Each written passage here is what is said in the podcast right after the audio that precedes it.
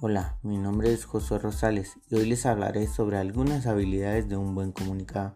La comunicación juega un papel fundamental, por ello les comparto algunas destrezas que es preciso desarrollar para convertirte en un buen comunicador. Número 1. El lenguaje verbal. Hablar con un tono de voz demasiado elevado o muy bajo.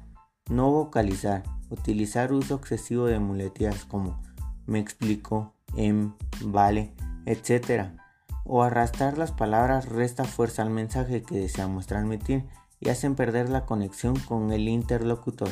Número 2. Aprender a escuchar. Para ser un buen comunicador debes aprender a escuchar. De esta forma obtendrás la retroalimentación que te permitirá ampliar tu punto de vista. Número 3. La comunicación no verbal. Para proyectar en tu audiencia una imagen confiable, sincera y agradable, Comienza por saludar a las personas con seguridad, mirándola a los ojos. Enseña tus manos y no las ocultes en bolsillos o cruces tus brazos revelando una postura defensiva.